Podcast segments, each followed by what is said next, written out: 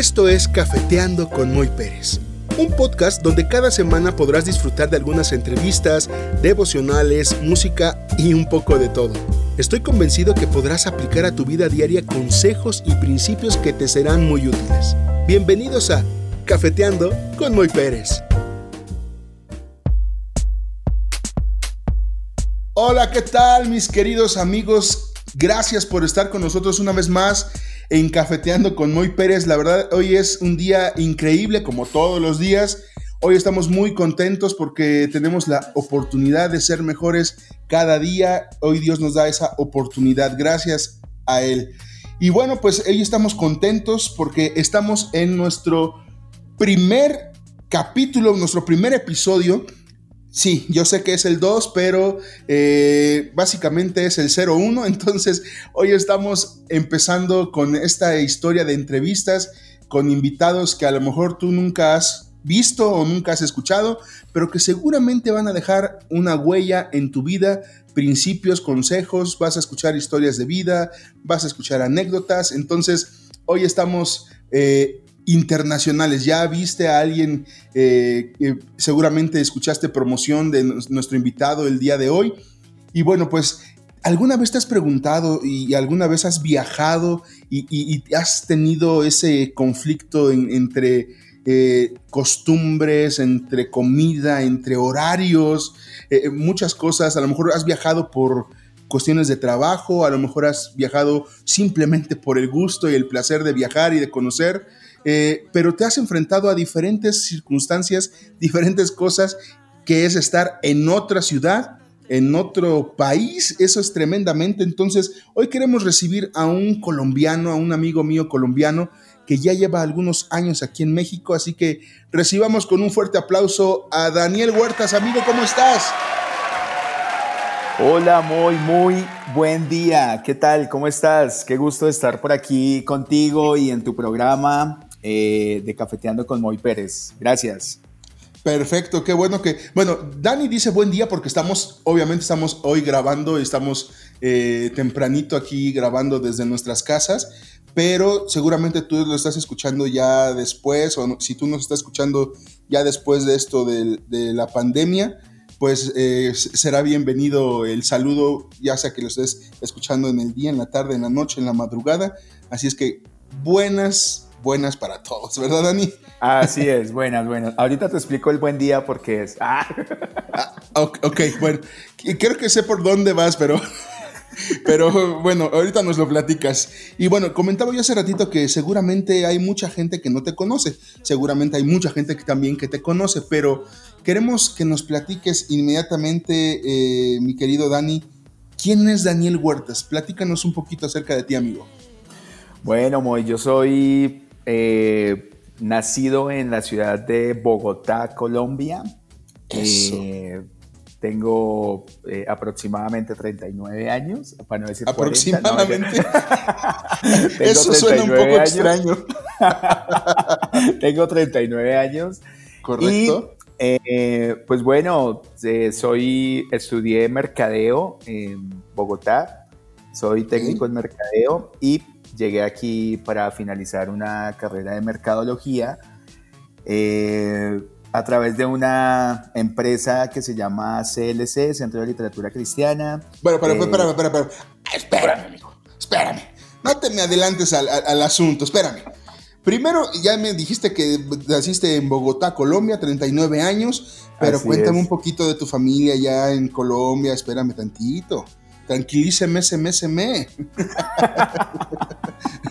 ok, ok, ya, ya, ya, bueno, ya. ya apenas vamos empezando, ya quieres terminar, amigo. No, espera, disfrutemos tantito. Eh, déjanos disfrutar de tu acento precioso, que a mí cualquier otro acento que no sea el mexicano me encanta, así que échale. ok, pues mira, yo nací en una familia, em, digamos que cristiana. Eh, la familia por parte de, mis, de mi mamá, pues es eh, mi abuelo es pastor, tengo unas tías misioneras. Y pues desde, desde pequeño eh, recibí como la instrucción en cuanto a ir a la iglesia, a la Biblia y todo eso, ¿no? Entonces, pero pues ya ves, uno va creciendo y va conociendo nuevas cosas y, y así, entonces pues de algún modo empecé a vivir cosas en mi adolescencia, mi juventud, un poco desviadas y todo. Y pues bueno, como a los 22 años más o menos conozco, conozco acerca de Dios. Eh, digamos que mi vida laboral fue un poco eh, metida en el área comercial. Yo quería estudiar primero sistemas y después otras cosas, pero resulté vendiendo, resulté haciendo ventas, no sé cómo. Tienes voz de vendedor, eso sí te lo quiero decir, tienes voz de vendedor. Y aparte, eh, tu personalidad es muy convincente, amigo. Ok, bueno, esperemos que sí, porque al final te voy a vender. No, mentira. Entonces, eh, comencé vendiendo eh, ponqués o tortas, eh, panquecitos en una empresa grande parecida a Bimbo, aquí en, aquí en México, se llama Ramo, en Colombia. Y pues ahí empecé como vendedor de, tienda en tienda, con un triciclo así cargado de de cosas. Y esa fue como mi primera experiencia en, en, las ventas, la cual me trajo muchísimos, muchísimos beneficios en esa área. Y pues de ahí empecé a escalar a otras empresas, ya después empecé a, a estudiar mercadeo como tal. Em, y empecé a tener oportunidades para ser supervisor de ventas en algunas otras. Y bueno, eh, llego a CLC, se llama eh, Centro de Literatura Cristiana, y ellos abren la puerta para eh, después venir aquí a México a abrir un punto de distribución y ventas de CLC. Entonces... Antes, antes de, pasar a CLC, que ya llegaste a ese punto, quiero hacer un, paréntesis, aclaración para quienes nos están escuchando. Seguramente nos están escuchando ahorita en, Colombia, pero eh, también hay gente aquí que nos está escuchando, obviamente, en México. Eh, no es que eh, venda o vendiera mi amigo Dani tortas de jamón o de milanesa. Tortas, si no me equivoco, si no me equivoco, son pasteles. Aquí lo conocemos como ah, pastel. pastel, mira, sí, no sé por qué se me fue la palabra cuando dije panquecitos.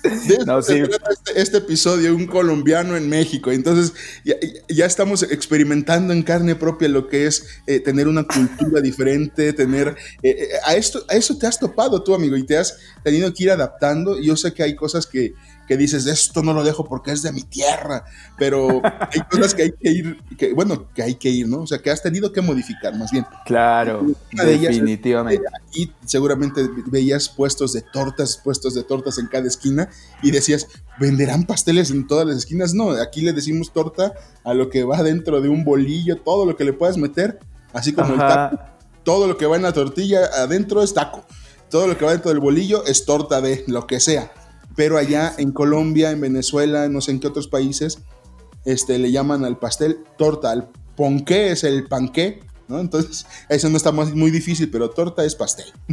Nada más. Exactamente. gracias, gracias por la aclaración, porque creo que me ha costado un poquito, pero, y bueno, ya llevo seis años y a pesar de eh, llevar seis años aquí, de todas maneras, cada día aprendes una cosa nueva y prácticamente cada día comes una cosa nueva. ¿Tortilla con qué? ¿Tortilla con qué? Ya ahorita, ahorita hablaremos de comidas, pero llegaste, llegaste a CLC y CLC quiere abrir un punto estratégico de venta acá en México y dicen, este tiene voz de vendedor, vamos a mandar a Daniel Huertas.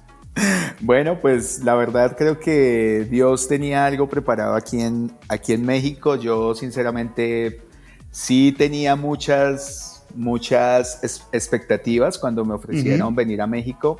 No sabía exactamente cómo era la cultura, ni, ni cómo vivir acá, ni nada de eso. Lo, lo que más se conoce en Colombia de México es eh, al Chavo, a Vicente Fernández, eh, a Speedy González, a los tacos, los sombreros, las botas eh, de puntas y el habladito así medio charro de hola tú, ¿cómo te ha ido?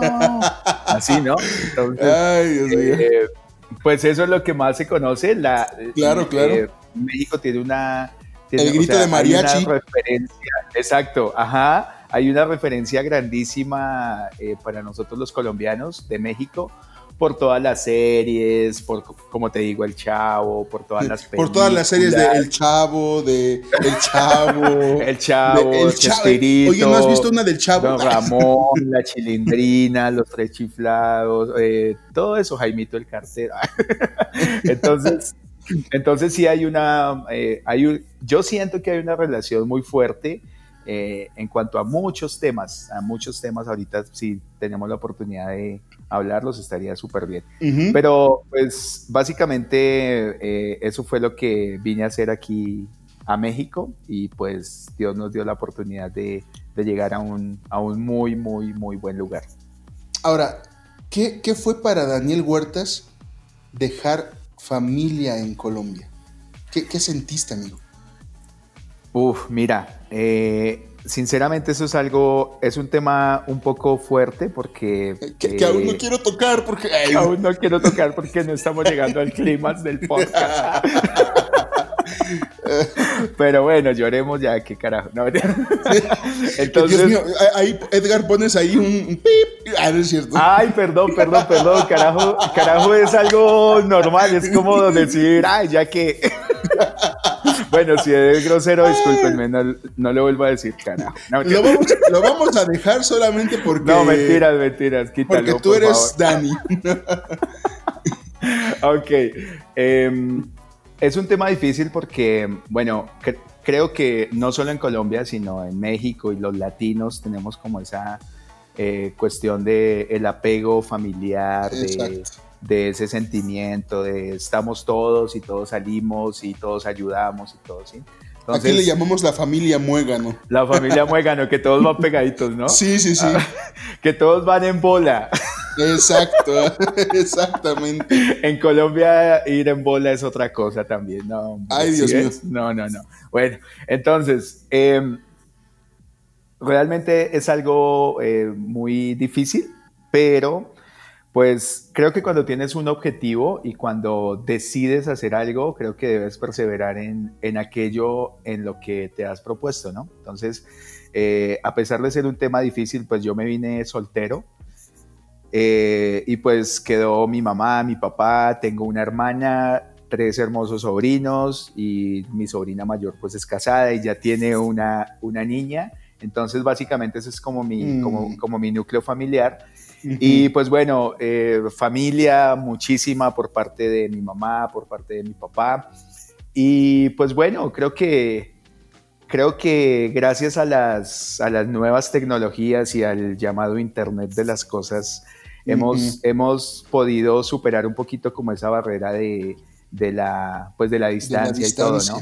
Entonces, desde el, me acuerdo que desde el primer día eh, yo llegué a un hotel eh, ahí cerca al Monumento de la Revolución eh, y pues yo lo primero que quería hacer era salir allá.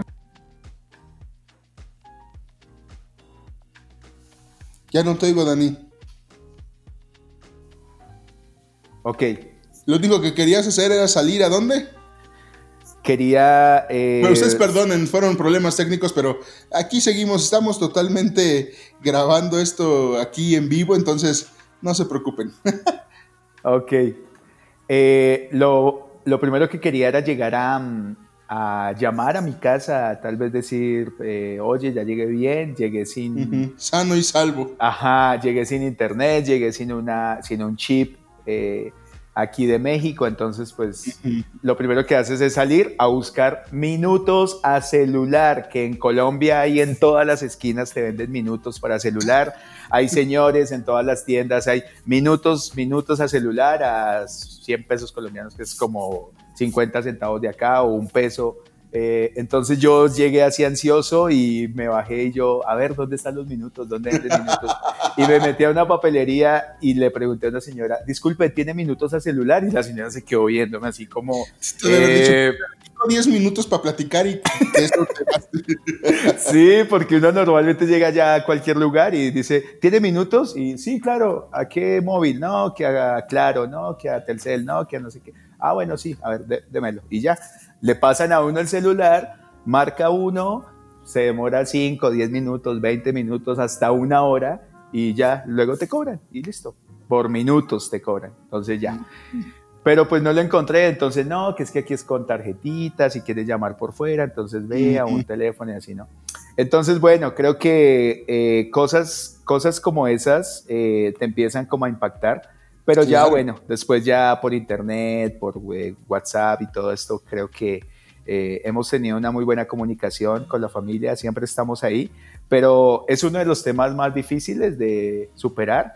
Em, aparte también venía de, un, de, una, de una comunidad cristiana muy fortalecida en la, en la cual estuve por más de 12 años trabajando.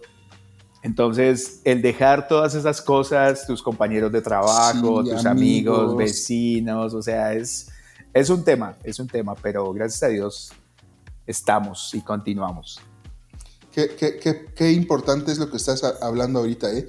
Porque mira, hay, hay veces que cuando, por ejemplo, hablando de vecinos o de personas este, que a lo mejor no son tan cercanas o tan amigos, que dices, ay, qué bueno que ya se fueron estos vecinos. O eh, a lo mejor alguien que va a la iglesia y, dices, híjole, pues sí, se siente, pues ya no viene o ya se fue, pero pues que Dios lo bendiga. Pero cuando realmente te extrañan, cuando es porque dejaste algo, porque marcaste su vida, porque dejaste huella en, la iglesia, dejaste huella en tu trabajo, dejaste huella en, tu familia y tal vez en algún momento se siente como un vacío, ¿no? Eh, tanto en tu vida como, como en ellos, ¿no? Se crea ese vacío, pero de alguna u otra manera sabes que está muchos cientos de kilómetros, pero estás, ¿no? Y esto que dices del internet y todo esto ha acortado la distancia de una manera impresionante que quien no usa ahorita esa tecnología para estar cerca de alguien, lamentablemente no está aprovechándolo. O sea, está desperdiciando mucho, mucho, porque eh, aunque es un poquito impersonal, es lo más personal que hay ahorita en medio de esta pandemia. sí, definitivamente. Creo que sí es, es así, es así, muy. Sí, oye, y aterrizaste al Aeropuerto Internacional de la Ciudad de México, Benito Juárez. Aterrizaste. Ya nos platicaste tu primera experiencia al, querer buscar minutos. Pero en ese ratito tuviste que haber comido algo, ¿no? Tuviste que, que oye, ya me dio hambre, ¿de dónde saco una arepa? ¿De dónde saco, eh, quiero mi ajiaco? Este, quiero, se me antoja una bandeja paisa quiero este, un jugo de lulo o una guapanela. ¿Qué hiciste? O sea, teniendo todos esos manjares, déjame decirte algo. Yo respeto mucho la gastronomía de, los, de todos los países, aunque solamente he probado en un país eh, la comida peruana, por cierto, muy rica, que diríamos los mexicanos, se rifa un tiro con la mexicana, pero la verdad híjole, no, sé si decir que, bueno, mejor no me quiero meter en controversias, pero la comida mexicana, la gastronomía mexicana está catalogada como una de las, no sé si de las 10 mejores o de las 5 mejores del mundo. No quiero menospreciar la, la comida colombiana, pero seguramente allá hay platos muy ricos. Yo mencioné ahorita algunos porque hemos platicado y en algún momento fuimos a, a, un restaurante a comer comida este, colombiana y, digamos que eso es lo que había en el menú y pues más o menos me lo aprendí, ¿no? Pero eso es lo más cercano a Colombia que he estado, aparte de ti. Pero, ¿qué, te enfrentaste con, con la comida mexicana? Platícanos. Uy, bueno, eso es un tema de para hacer un. Aparte de una buena gastritis. eso es un tema de, de varios podcasts, pero vamos a ah, intentar resumirlo. en las tortillas. No, mentira. Vamos a intentar resumirlo en... al maíz. Vamos a referirnos al maíz, al nopal, el aguacate y el chile.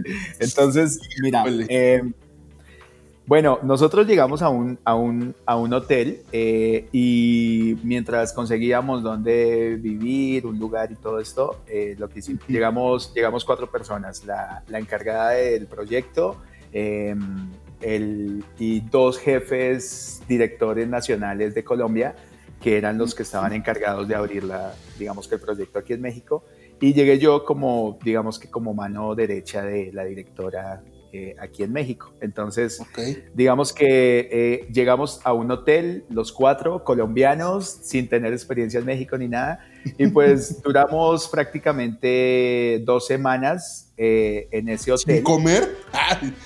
sin comer, así en, así en puro aislamiento. Pero digamos que prácticamente las comidas, desayuno y comida y, y así lo hacíamos en, digamos que en el hotel, entonces no había tanta oportunidad de como de conocer el mundo real de México, su comida, así, sí, pues porque en el hotel te sirven, te preguntan qué quieres, te, o sea, sí hay platitos así que uno dice, bueno, está bien, no me le ponga chile al comienzo y ya después vamos probando de a poquito. Eh, empezamos a probar que los chilaquiles, que, que las enchiladas, que las sopitas, cosas así. Pero, pero creo que un día me escapé eh, a mediodía. Eh, bueno, durante esas dos semanas obviamente estábamos trabajando, estábamos yendo a eventos, a hacer reuniones, contactos y todo. Y, pero pues siempre era comiendo, pues imagínate, con los jefes de Colombia y los directores y todo, pues hoy en día pienso, no nos pudimos haber metido a los tacos del güero allá en Boturini, porque pues, o sea, como que no, ¿no? Pero aunque ellos son así súper tranquilos y todo, y bueno, después ya en su segunda avenida, ya cuando nos dejaron instalados, tuvimos la oportunidad de llevarlos a que conocieran lo bueno de la comida.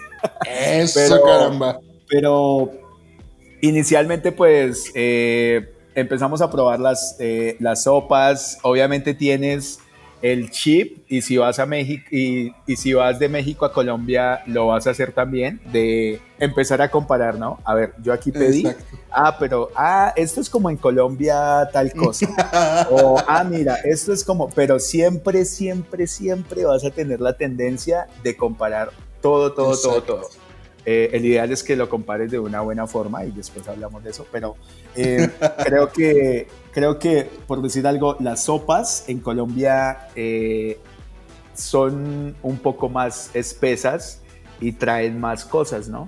Entonces, la primera vez que pedí una sopa aquí, yo, yo estaba ansioso porque quería una sopa, o sea, una sopa así como con te ponen papa, te ponen yuca, te ponen eh, arrocito, chícharos, te ponen hasta la carne o el pollo ahí, o sea, es como un consome así grandote, pero es un poco espeso, entonces, pues cuando me sirven la sopa, realmente me doy cuenta que es, que es como un caldo, ¿sí? Que es como, es como algo muy...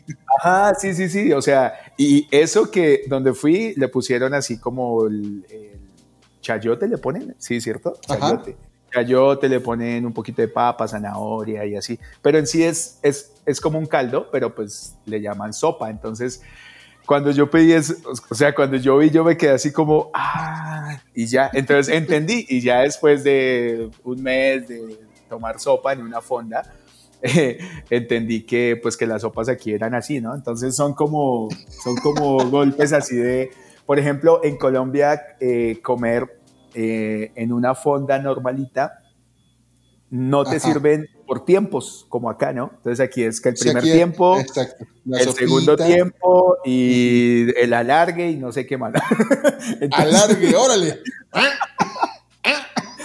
Entonces, entonces, no, en Colombia te dan el menú de una vez. Mire, señor, hay sopa de esto, eh, de principio, que es como el plato así como como granos y eso así. Le tenemos eh, garbanzo, chícharos, lentejas, lo que sea, pasta, frijoles, lo que sea. Ah, frijoles, no, no, no frijoles. Y, y ¿Ah, ¿Se dice frijoles? Se dice frijoles, sí. ¿No? ¿No es? ¿No es? Ah, no, ¿verdad? Que es frijoles. Ajá. eso, eso. Y pues ya, tenemos carne, pollo y así, ¿no? Entonces uno pide todo y literal te traen todo de una vez, ¿no? Entonces aquí es, no, que el primer tiempo la sopa, que el segundo tiempo eh, pasta o arroz. Y ya viene el plato fuerte, ¿no? Entonces, cuando escuché que había arroz, me pidieron eh, que si lo quería con... Ah, no, escuché a una persona al lado que dijo ah, que si se podía con plátano. Y yo dije, arroz con plátano. Y yo dije, no, yo, también quiero arroz con plátano. Y yo súper feliz dije, no, por fin voy a probar algo de Colombia. Y, Pues resulta que el arroz con plátano en Colombia es, eh, te sirven el arroz y te sirven unas tajadas fritas de plátano, pero plátano macho. Macho. Macho no tan maduro, entonces está muy rico y como con el arrocito oh, y, y con un huevito así cocido, eh, frito, no. Sí, hombre, con eso yo sería feliz toda mi vida. y, y, no, cuando, cuando me traen el, el platito de arroz, me lo traen con plátano, pero con... En, plátano tabasco. En Colombia le llamamos banano, no es plátano, sino banano. Y yo, señor, ¿por qué no me dijo que era banano? Pues porque no somos changuitos, güey. sí. Pensando en un changuito o algo así. Después entendí más o menos eso. Entonces, bueno, cositas como esas, pero, ¿sabes? Te vas, tuvimos la oportunidad de, de, tener amigos muy cercanos mexicanos, los cuales tuvieron mucha paciencia con nosotros, nos explicaron, nos llevaron y nos empezaron como a meter como en la, como, como, como a introducir como en, la, como en la cultura, como que nos enseñaban. Tenía un compañero ahí en, ahí en CLC que me enseñó a hacerle a la tortilla con las dos manos así para que quedara como un barquillito. y, y, ya, porque a mí al comienzo la tortilla literal no me sabía nada. O sea, la, la tortilla solita prácticamente no te sabía nada, ¿no? Tienes que, entonces ya aprendí a hacerle así, ya a ir comiendo y con la sopita. En la tortillería aquí de, chiquito te da tu mamá, a mí me decía, ve por dos pesos de tortillas, ¿no? Entonces ya cuando iba a cerrar el, señor el, papel este, ¿cómo se llama? Se me olvidó el papel. Estraza. Creo que Estraza. No, no, pues, pues el papel de las tortillas, ¿no? ya la iba a cerrar y decía, a ver, espérame y agarraba una tortillita y al lado siempre tenían el salerito, le echaba salecita, o el que, el que era más bondadoso de la tortillería tenía una salsita, no, no, no, con salsita, te ah. ponía salsita verde o roja y vámonos para adentro. Oh, Eso, y entonces el, chamaco siempre quiere las tortillas porque se echaba su, tortilla con sal o con salsa, ¿no? así, pero sí, mira, ah, a lo mejor ustedes no le encontraban, o tú en, en este caso no le encontrabas el sabor a la tortilla, pero no saben tanto cuando tienen mucha cal, creo yo, en mi vasta experiencia en hacer tortillas. Ok. pero cuando tiene el maíz bien molidito, las hechas a mano, esas son inigualables. Ok, mira, sí, sí, definitivamente, bueno, pues ya, eh, en seis años creo que he sabido un poquito la diferencia, hasta me enseñaron que la tortilla tiene un derecho, que la parte más lisa es, lo que va por, por fuera y donde está un poquito más, más como arrugadito es donde se le, se le pone la, como en la sustancia que lleva. El, relleno. El sabor, el relleno, ¿no? Entonces, bueno, todo eso lo vas aprendiendo y la verdad que estoy súper agradecido con todos los que tuvieron paciencia con nosotros, que nos llevaron, nos invitaron. Y es muy bonito, ¿sabes? Porque cuando, cuando alguien llega extranjero a tu país, tú quieres mostrarle las bondades de, de tu país, ¿no? Quieres decirle, mira, lo mejor de México son, ¿sabes qué? Los tacos al pastor. Y sí, coincido, es lo mejor. Creo que he comido tacos al pastor en muchísimos lugares y en cada lugar a veces los hacen diferentes, pero no pierden su esencia, ¿no? No pierden su esencia ni, ni lo que uno quiere o anhela cuando quiere ir a comer tacos al pastor, ¿no? Entonces, em, creo que hay cosas eh, súper, súper, súper bonitas de de la gastronomía de México. De hecho, bueno, creo, según escuché una vez, es la segunda, gastro, la segunda mejor gastronomía a nivel Latinoamérica después de mm. Perú, creo. Creo que es ah, algo así. Es que, entonces, la comida peruana es muy buena también. Entonces, eh, bueno, hay diferentes cosas que hablar de la comida.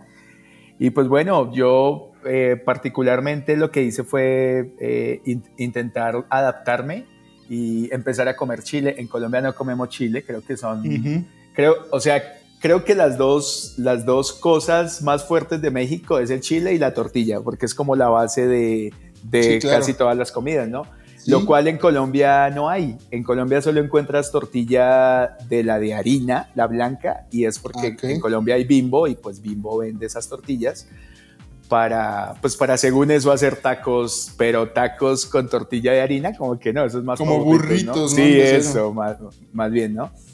Y pues el chile, literalmente en la variedad y en la, y en la cantidad que se produce aquí, definitivamente no hay. Hay una especie como de pimentoncito que te pica un poquito, pero ya cuando te das cuenta aquí, no, hombre, eso no pica nada comparado con, comparado con lo que es aquí, de verdad.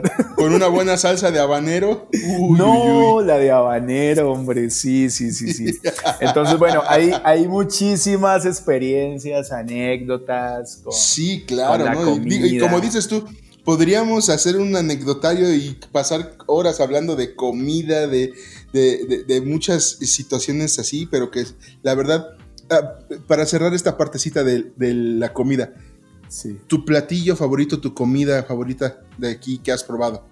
Uy, hombre, oh, mira, a mí me encantan. O, si son eh, varios, eh, dales como que uno, dos, tres, cuatro. Listo. Entonces, eh, me encantan obviamente los tacos al pastor. Me encanta el pozole con así maciza y así con todo eso. Eh, me gustan eh, los chilaquiles, me gustan así con carne y con huevo y bueno, o sea, soy feliz comiendo chilaquiles. y fui a Oaxaca una vez a comer, no fui a comer eso, pero fui de viaje y de viaje eh, me invitaron a comer tlayudas. Entonces las tlayudas creo que me impactaron también y me, o sea, me encantan también. Poco las como porque, pues, pero las tlayudas son... Pero bueno, hermanos, creo que, bueno, de cosas eh, me han gustado muchísimas, muchísimas de aquí. Mm, todavía tengo conflicto, le pregunto a mi esposa que es mexicana, le pregunto, oye, casi siempre como que le pregunto, oye, ¿de qué carne es el michote? Oye, ¿de qué carne es la barbacoa? Mm. Oye, ¿de dónde sacan la carne incluso al pastor? Porque como son tantas y tantos tipos de carnes y de eso, entonces todavía no identifico muy bien de qué es. Entonces a veces, después de seis años, todavía estoy preguntando, oiga señor, ¿de qué hacen el michote? Y el señor le empieza a preguntarme, usted no es de acá, ¿cierto? Y yo, pues, hombre, ¿cómo cree que no? y ya. ¿Qué no. ¿Qué, no se me nota o qué? ¿Por qué lo pregunta? Y ya, entonces muy amables empiezan a, a decirme, mire joven, esto lo hacemos así, sacamos la carne de aquí, la metemos así, se evapora, no sé qué, ya yo... Uh, ¿Qué probaste que no te gustó? Oye, hermano, mira, en una de las escapaditas que me pegué cuando mis jefes estaban aquí, dije, yo quiero probar la comida de una fonda. En Colombia se llama un corrientazo, o sea, es una comida normal, ¿no? Y, me, metí cuando me pasan así la carta, dice, mira, y, cuando vi arroz, todo lo que tenga que ver con arroz, a mí me encanta, ¿no? Entonces vi arroz con mole, eh, arroz con pollo y mole, algo así vi. Y yo dije, ay, yo quiero eso, suena bien porque es con pollo y arroz. Y me traen, el, me traen en un plato el arroz y en otro plato me traen el mole, pero era un mole eh, como muy dulce, como que sabía chocolate y venía completamente lleno, entonces creo que tuve una mala, una mala primera experiencia con el, con el mole. Entonces como que me hostigó un poquito y la verdad como que no me supo muy agradable la primera vez. Ya después entendí que moles hay como de chiles, hay de todos y una variedad increíble, ¿no? Entonces eh, pues he aprendido a comer el mole después de esa traumática experiencia. Pero también, también me gusta, creo que hay que saber dónde y, quién lo prepara bien. ¿no? Sí, claro. Oye, pero mira, a mí, yo te, quiero contar rápido y le quiero contar a, quienes nos escuchan. Yo tuve la, la, oportunidad de viajar a Perú con el coro de madrigalistas de Bellas Artes. Ya les comenté que soy el bibliotecario de ahí, del coro pero este, sí me enfrenté a esa cuestión de, de, la gastronomía, una explosión de sabores, todo esto, pero la otra cuestión que me, me tambaleó un poquito fue la cuestión del dinero, en las conversiones de, digo, pues tú estás acostumbrado en tu país a pagar en pesos colombianos, nosotros en, en, en pesos mexicanos, pero la conversión Ahí que, este, allá en Perú, a ver, el sol cuesta entre 5 y 6 pesos. Cuesta, entonces pagabas por una comida, de, pagábamos 8 soles y decíamos, 8 soles, pues está bien barato, 8. Pero después lo multiplicabas y decías, híjole, no está más carita que una comida corrida acá en la Ciudad de México, ¿no? Entonces, ¿cómo fue tu experiencia eh, eh, o eh, qué tan bueno eres para hacer las conversiones así rápido? A mí me costó trabajo cuando fui a Perú, mucho trabajo. Bueno, mira, al ser, al ser vendedor y al tener como tanta experiencia, yo siempre hago cuentas y hago cuentas así rápido y como que me gusta todo eso, ¿no? Eh, pero cuando llegas a un país diferente, obviamente te enfrentas con, primero, la diferencia entre los billetes, las monedas y todo, y no sabes qué te están dando, no sabes si te están robando o no, no sabes qué, qué onda, ¿no? Entonces, lo primero es, eh, eh, pues, intentar hacer la, conversión, en ese, en ese tiempo un peso colombiano, un peso mexicano equivalía a 150 pesos colombianos, más o menos. Eh, hoy en día ya está más o menos sobre los 200 pesos. Entonces, un peso, un peso mexicano equivale a 200 pesos colombianos. Y bueno, eso tiene que ver más que todo con el, con el, con el con el, con el tipo de cambio, con el dólar y con muchos otros factores, ¿no? Entonces, eh, básicamente el peso colombiano está como hace muchos años era el peso mexicano con más ceritos, con más ceros, ¿no? Entonces, básicamente esa es como la diferencia. Eh, por decir algo, hablemos de tortillas. un, kilo, un kilo de tortilla está como en 15 pesos, ¿no? Más o menos. ¿Sí? Como sobre los 15 pesos, un kilo de tortilla entonces tú lo multiplicas por 200, ese kilo de tortillas, si en Colombia se vendieran tortillas, te costaría 3 mil pesos. Entonces uno dice, 3 mil pesos un kilo de tortillas, pues básicamente es porque las conversiones allá son un poco más altas y tienen más ceros. Eh, pero cuando llegas aquí a México es como lo que te pasó a ti en Perú. Entonces llegas y se te hace muy barato todo, porque tú dices, tengo tengo tanto y me vale 50 pesos cuando en Colombia me valía eh, casi 5 casi 10 mil pesos. No, pues sí está barato. Entonces, como, como que en la mente tú haces tu cálculo, pero tú realmente al comienzo no estás percibiendo muy bien cuánto estás pagando. Ni se te hace caro ni se te hace barato, solamente tú percibes que pues que es menos plata, que es menos dinero, ¿no?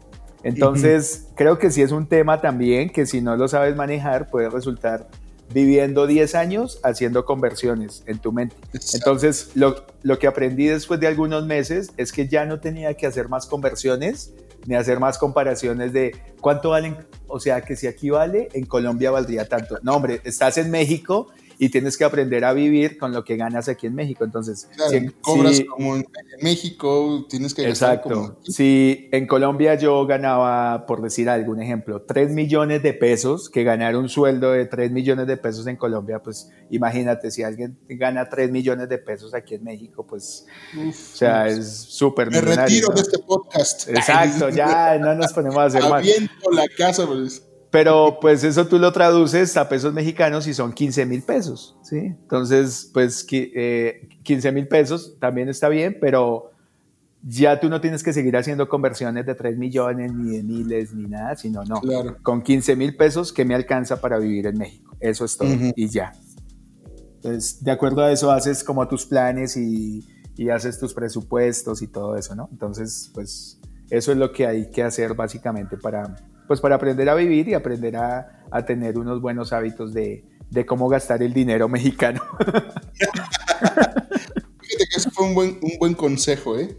Ese fue un buen consejo, ¿no? De dejar de pensar, en, de comparar, ¿no? Yo creo que de manera natural el que está en otro país que no es el suyo, naturalmente comparas, ¿no? Pero yo creo que tienes que dejar de, pensar, no, porque te olvides de tu tierra, de, tu, de tus raíces, de tu origen, no, simplemente porque pues ya estoy viviendo acá y gano como acá y tengo que pensar cómo gastar el dinero aquí. Ya si vas a Colombia, pues es otra cosa, ¿no? Sí, claro, sí, allá te vas a hacer bolas diferentes. Oye, ya, mira, ya sabemos que entre los esposos son dos mundos diferentes. Sabemos que sus dos familias son muy diferentes. Sí. Sabemos que, eh, digamos, por colonias son muy diferentes, ¿no? aquí, aquí yo vivo en la colonia centro de la Ciudad de México, no puede, no piensa o no es el modus vivendi, no es igual que eh, las lomas, ¿no? De Chapultepec, no es lo mismo. Entonces, de país a país hay costumbres muy diferentes. Uf. Entonces, no, sé este, ¿qué, qué, pudiéramos platicar tantito de eso en, cuestión de eh, casi casi lo que se hace allá y lo que se hace aquí, pues no, no son muy parecidos, ¿ok? Platícanos un poquito de esto. Uy, bueno, hermano, también es un tema larguísimo, pero básicamente creo que sí, o sea, eh, eh, estando en Colombia, incluso hay muchas diferencias entre regiones, igual que aquí. Entonces, eh, imagínate ahora llegar a un país diferente, ¿no? Entonces, eh, hay muchísimas cosas de las cuales pudiéramos hablar, pero creo que las, creo que me sirvió mucho tener una persona mexicana cerca a mi vida y a mi corazón, como lo es mi esposa ahorita, porque eh, Dios a través de ella me permitió como introducirme en una familia mexicana como tal, ¿no? Entonces, eh, creo que ha sido una experiencia muy bonita de la cual he aprendido muchísimo y pues bueno, una de las primeras cosas que aprendí fue, normalmente en Colombia uno... Eh, se tiene que acomedir a hacer las cosas, ¿no? Como, no sé aquí cómo le llamarían, creo, que es igual. Sí, tienes, tienes, que ser acomedido, ¿no? Entonces, si te invitan a, alguna casa a, comer o, algo, pues uno, pues tú llevas un presente, ¿no? Llevas un, eh, no sé, un pan o llevas eh, eh, una fruta, lo que sea, ¿no? Entonces, pues obviamente cuando estuve de novio con mi esposa, eh, cada vez que yo la iba a, de visita, pues le llevaba algo a mi suegra, ¿no? Llevaba aquí una fruta, llevaba un pancito, llevaba así, ¿no? y, bueno, me sentaba a comer con ellos y la segunda o la tercera vez ya cuando sentí que había un poquito más de confianza, lo que hice fue que terminé de comer y ya vi que todos habían terminado, pero seguían sentados, ¿no? Entonces yo dije, pues me voy a comedir porque en Colombia esto es bien visto y pues yo casi siempre lo hago y soy así, ¿no? Entonces empecé yo a recoger los trastes de la mesa, empecé a acomodarlos y dije, discúlpenme, voy a ir a lavar los trastes la losa, que en Colombia es la losa, y mi cuñado dice, dice, ¿cuál losa? La losa es la que se le pone al, piso o, al techo o, qué sé yo. Y yo, pero es que es la losa, dice, no, son los trastes. Y yo, bueno, los trastes, ¿no? Entonces, pero, pero, pero como tal, la acción de yo pararme a retirar y a limpiar la mesa, me explicaron luego que era una, que era una acción un poquito eh, como indecorosa que invitaba a que la gente se retirara. ¿Sí me explico? Entonces no sé qué tanto impacto tiene, eh, al menos eso fue lo que aprendí y que me decía, no, déjalos ahí, ya cuando la gente se pare, pues ya la persona que se va a encargar de lavar, pues ya lo lleva y todo eso, ¿no? Entonces, como que dije, ay, por acomedido, pero bueno, no importa, ahí como que voy. pero fíjate que eso también depende un poquito de las familias. Tiene, tiene que ver mucho, ¿no? Pero aquí somos mucho de. Y digo, también depende de la familia, acá, cabe aclararlo. Pero así termina, termino de comer y pues se queda en la sobremesa y pues en algunos lados a lo mejor los, los apilamos, ¿no? Así como que en uno echas la basura y los apilas, pero a lo mejor no te paras de la mesa y esperas tantito en la sobremesa. Exacto, exacto. Exacto, como que más que todo. Pero hay quienes, hay, hay familias en las que apenas, todavía no te estás dando la última cucharada del, guisado y ya te están quitando el plato, ¿no? Y ya empiezan a limpiar la mesa y ya hacen la sobremesa en una mesa limpia. Ajá. Pero este, aquí tenemos un dicho, eh, que el muerto y el arrimado a los tres días apesta. Ok. Entonces, suena un poco fuerte, ¿no? Pero, pero es, es, cierto, ¿no? O sea, si, si tú llegas y ahora en, en, TikTok, en esta famosa plataforma, este, también se ha vuelto viral este, un TikTok que decía, ay, tú dile a tu, dice mi mamá que le digas a tu novio que, que si va a venir a comer todos los días, por lo menos traiga un refresquito, una manzana. sí, seguro lo has visto, ¿no? Seguro lo han visto todos y seguramente alguien de los que nos está escuchando ya lo hizo, ¿no? Y se lo puso ahí al novio, a la novia. Entonces, ¿por qué? Porque de alguna manera, eh, no es tanto que, bueno, es que sí, pues, pero sí esperas que eh, ese gesto de, cortesía, de agradecimiento, de lo que tú decías, ¿no? Bueno, vengo y traigo unas naranjitas para el postre, no llegar con las manos vacías, yo creo yo que puede ser algo muy, muy bueno. Que, habla muy bien de la persona, de sus costumbres, de, de, la educación en casa y todo esto, ¿no? Pararte y por lo menos algunos dicen, pues por lo menos hago el intento de ir a lavar los trastes, ya si me dicen que no, pues no los lavo, ¿no? Pero habrá quienes, quienes sí lo hagan muy sincero, ¿no? Entonces, sí tiene un impacto, pero, pero tienes mucha razón en eso, ¿eh? Sí, ¿no? Y, bueno, hablando de, mm, digamos, de las fiestas de fin de año, también hay, hay cosas muy diferentes. Eh, hablando de, por decir algo, el día, el, el, 10 de mayo, aquí es un, aquí es un día súper marcado.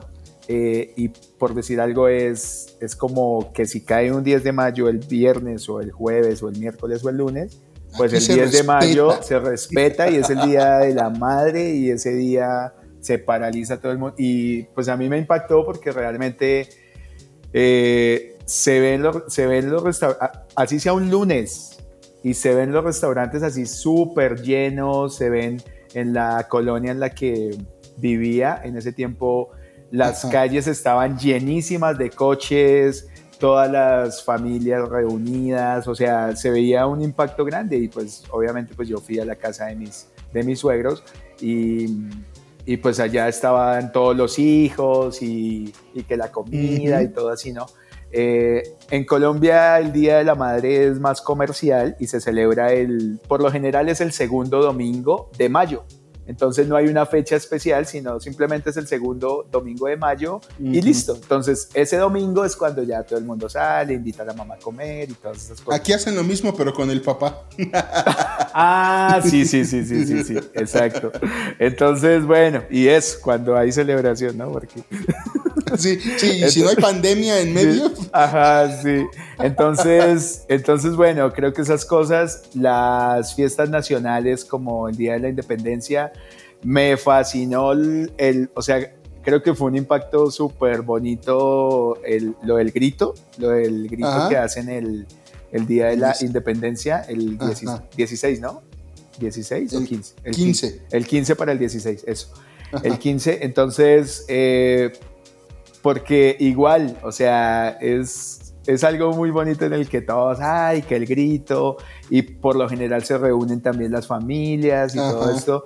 Y, se hace el pozole. Se, hace el pozole, o sea, todo, todo, todo así, decoraciones durante el mes, patrio y bueno. Eh, en Colombia es un poco más tranquilo, en Colombia nuestro Día de la Independencia es el 20 de julio, pero en julio no ves que promocionen... Eh, estamos en el mes de la independencia y compra no sé qué para la independencia y no sé qué, no, o sea, ya es normal. Y llega el 20 de julio y muchos dicen, ay, hoy es festivo. ¿A poco es hoy? ¿A poco es hoy? Y, y, y, ¿Y por qué es festivo hoy? No, pues quién sabe. Ah, porque es el Día de la Independencia. Y ya, sí hacen el desfile militar y sí hacen todo, y, y, pero no es así como de, ay, vamos a comer toda la familia porque es el Día de la Independencia de Colombia, ¿no? Es como más, más de quedarse en la casa dormido todo el día viendo la televisión y, o ir a un parque o ya, pero no se ve como eso de así tan, como tan marcado. Yo creo que tú ya te diste cuenta de, de algo. El mexicano busca el pretexto para reunirse a comer.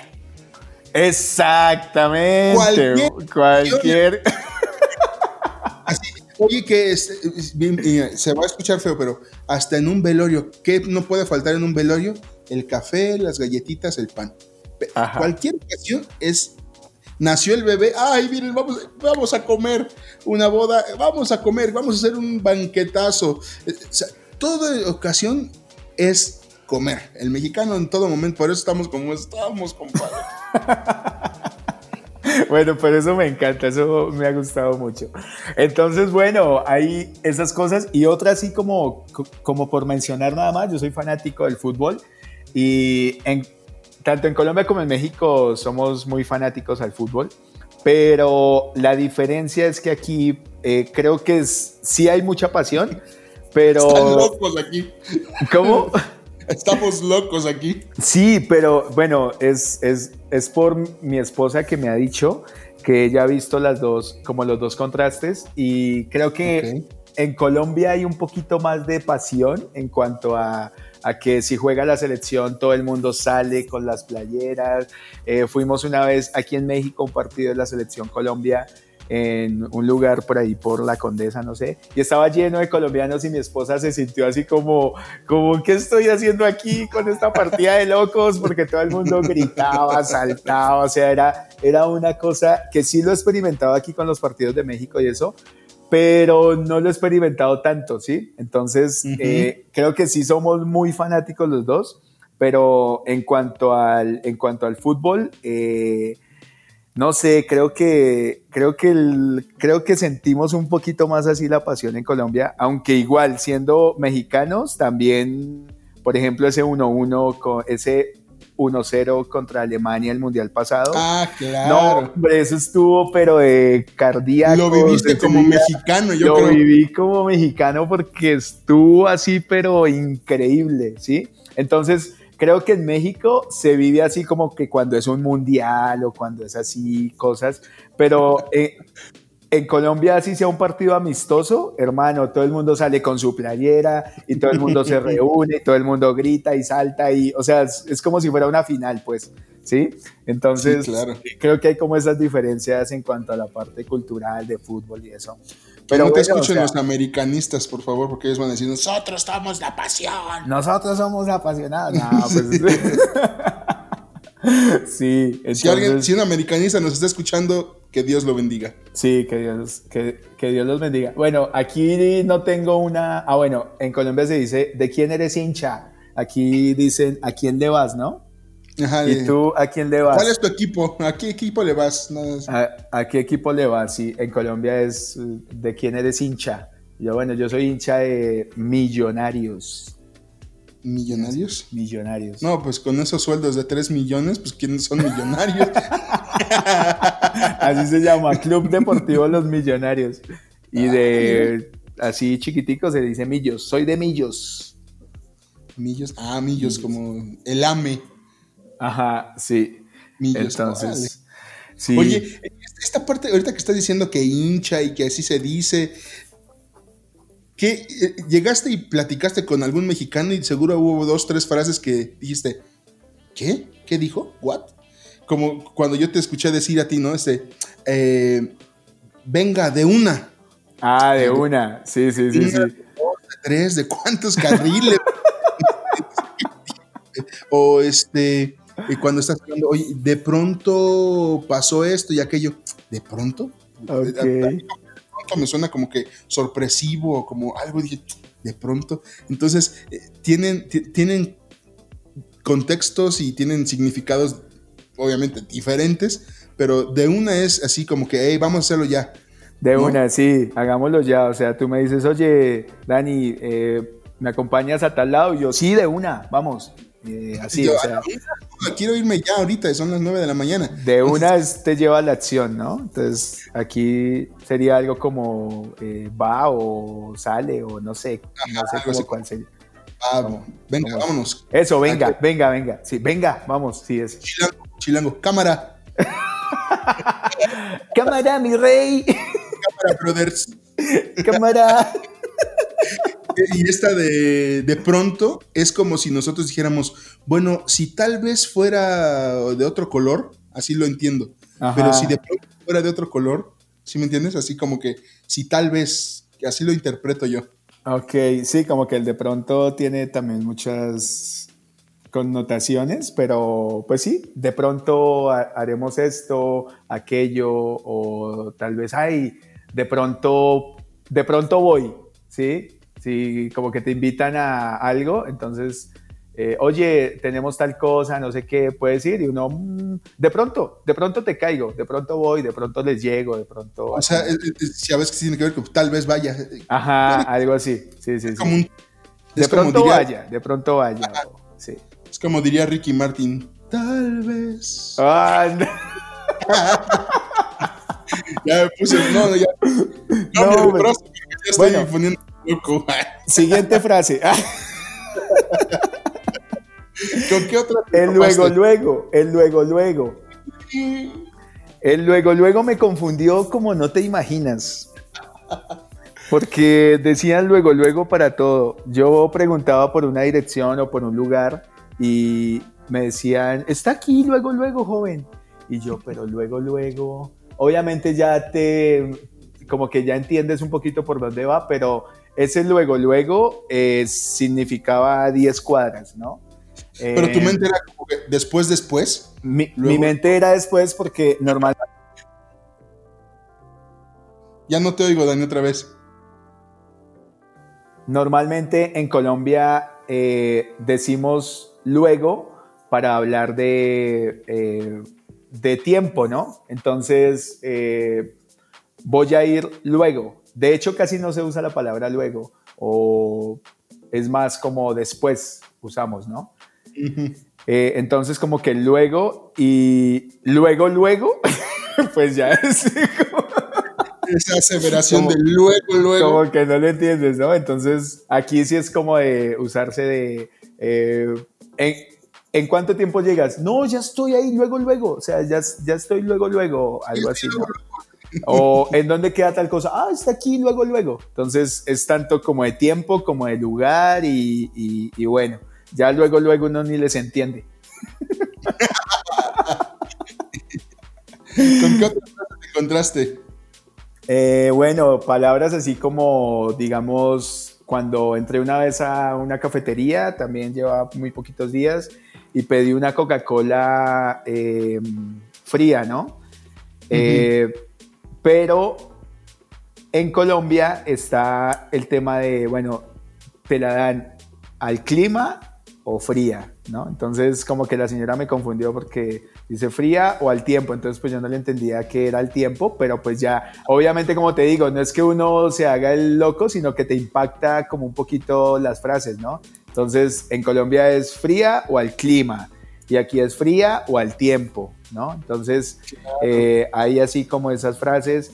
Eh, la tlapalería eh, obviamente, si tú vas a Colombia no vas a encontrar tlapalerías, encuentras son ferreterías, ¿sí? No vas a encontrar farmacias, sino droguerías. Dios bendito.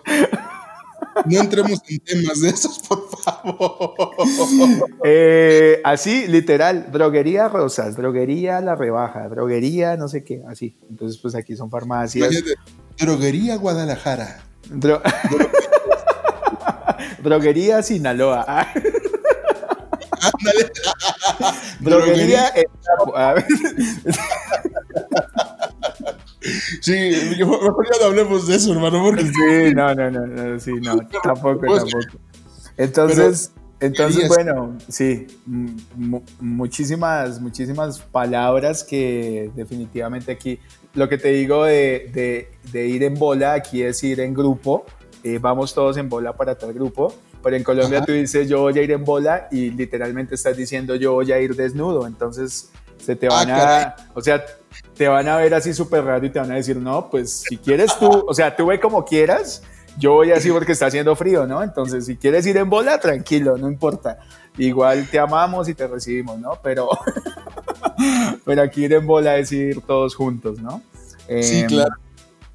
Y bueno, o sea, ahorita creo que tengo así muchísimas frases y palabras, pero, pero bueno, ahí de, de, verdad que hay muchas, hay muchas cosas, pero te vas adaptando, te vas adaptando allá no, allá no decir, por decir algo, el claxon. En Colombia es pito, que aquí se escucha raro, eh, en Colombia no se piden popotes, sino se pide un pitillo, eh, y así como que muchas cosas que uno dice, bueno, la primera y hasta la segunda o tercera vez lo digo porque se me salió decirlo, Pero si ya entiendo que significa otra cosa, pues ya intento no decirlo porque pues ya sé qué significa, ¿no?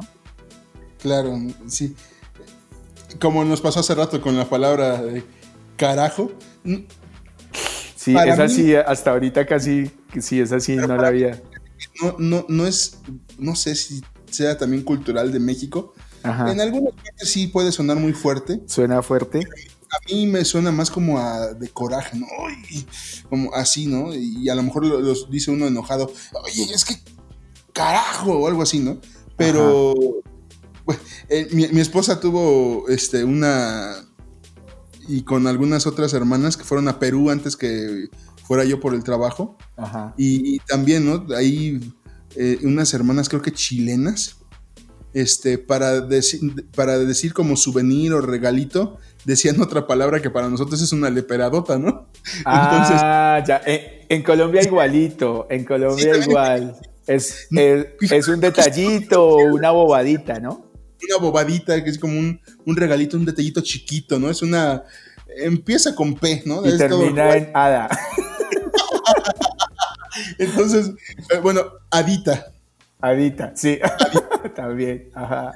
No quiero que, eh, hacerlos pecar, pero bueno. Entonces, sí, hay, muchas cosas que nos vamos a encontrar cuando sale uno del país, ¿no? Cuando sale con, estas situaciones. Y, creo yo que, que pudiéramos hablar muchísimo más de esto, ¿no?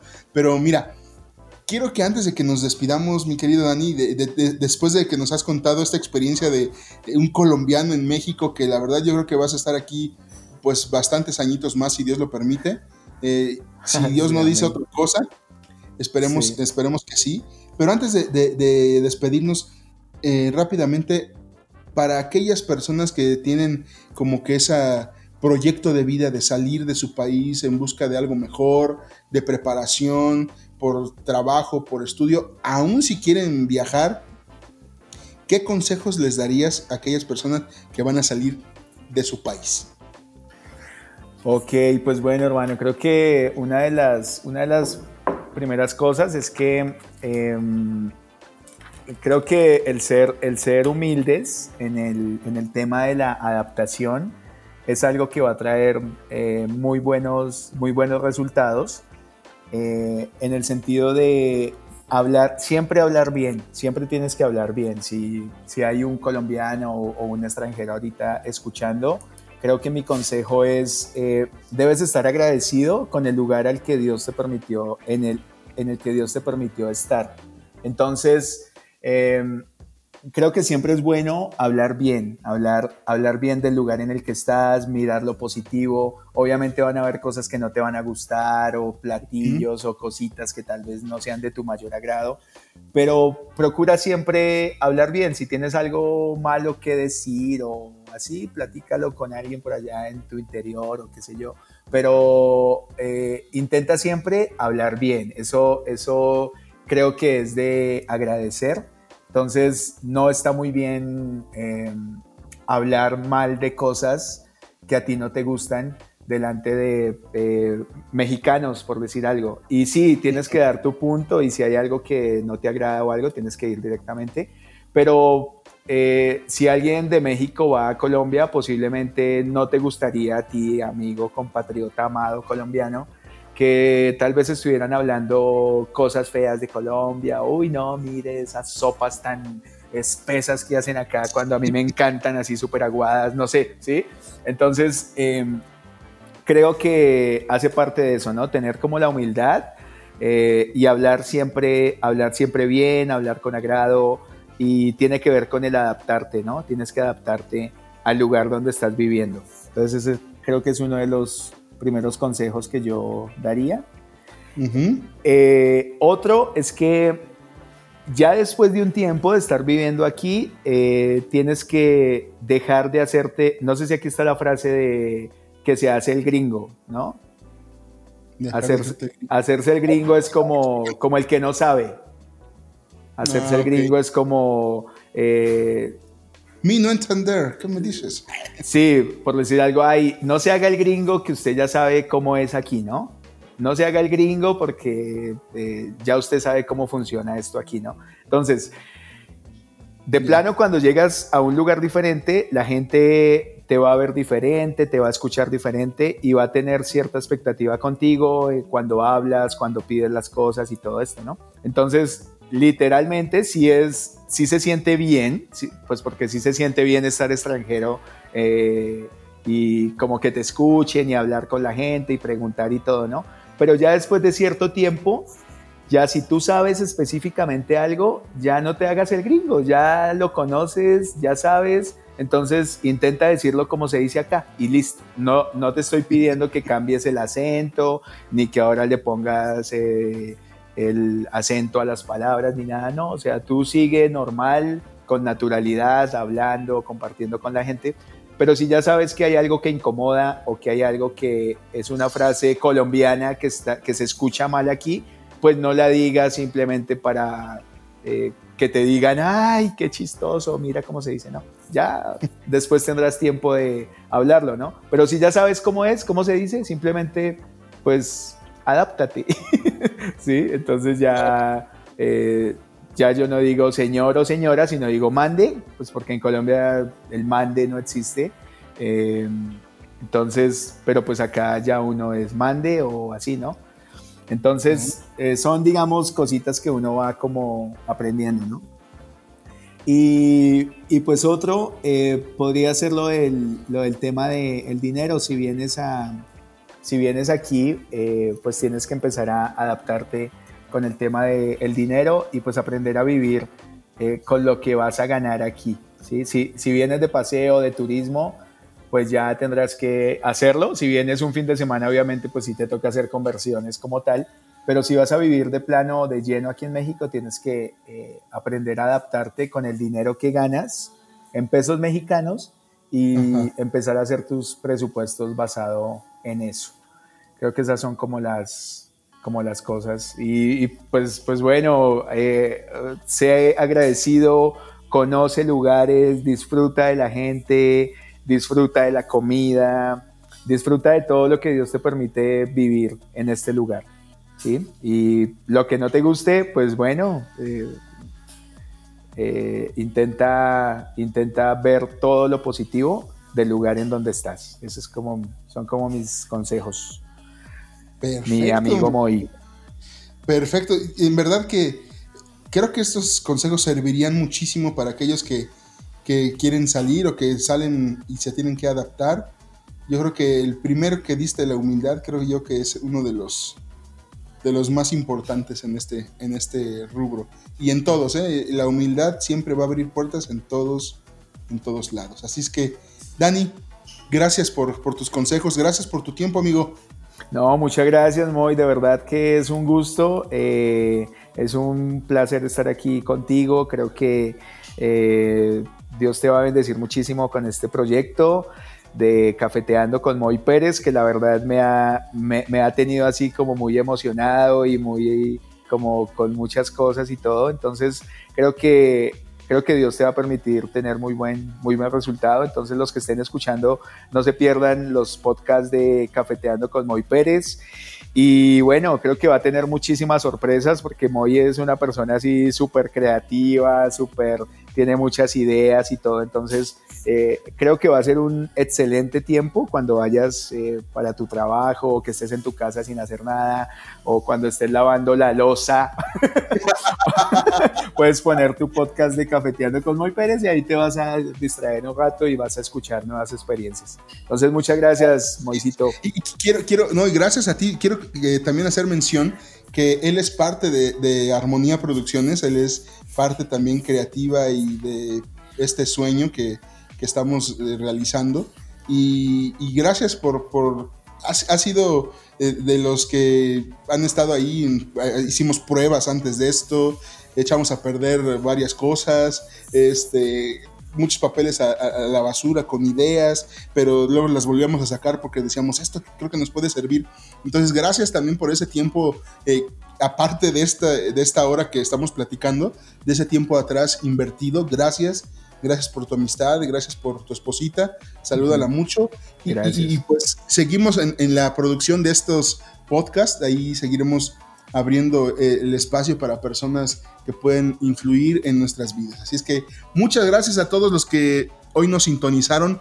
Gracias, les, pedimos que nos ayuden a compartir este podcast para que más personas puedan conocer eh, a, las personas que vamos a tener invitados. Tenemos eh, varias sorpresas, va, a haber música, va a haber talleres, eh, puede haber hasta regalos de, este, discos, libros. la verdad, prepárense para lo que viene en las siguientes semanas. Así es que muchas gracias por estar con nosotros. Les recuerdo las redes sociales de Cafeteando con Moy Pérez. Estamos en Facebook, estamos en Instagram y también estamos en YouTube. Compártanlo, por favor. Claro, estamos aquí por Spotify y próximamente vamos a estar en más plataformas donde puedan escuchar el podcast. Así es que compartan, por favor. No sé si tienes alguna red social, Dani, que quieras compartirnos para que aumenten tu número de seguidores. no, pues yo estoy como Dani, Dani Huertas en Facebook y pues en Instagram también, por ahí estamos. Eh, entonces, Dani o Daniel Huertas me pueden buscar ahí, eh, los que quieran. Y pues bueno, también hay algunos proyectos por ahí en mente que ya luego ahí te vamos, te vamos hablando o, platicando, muy de todo lo que viene para hacer. Entonces, ahí estamos. Perfectísimo. Muchísimas gracias a todos los que nos están escuchando.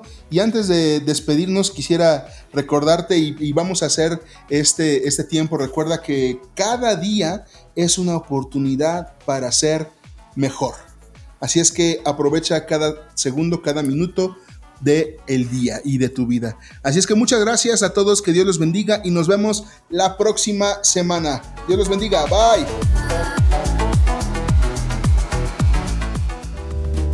Gracias por escuchar un episodio más de Cafeteando con Moy Pérez, producido por Armonía Producciones. Por favor, comparte, suscríbete y recomiéndalo. Nos escuchamos la próxima semana.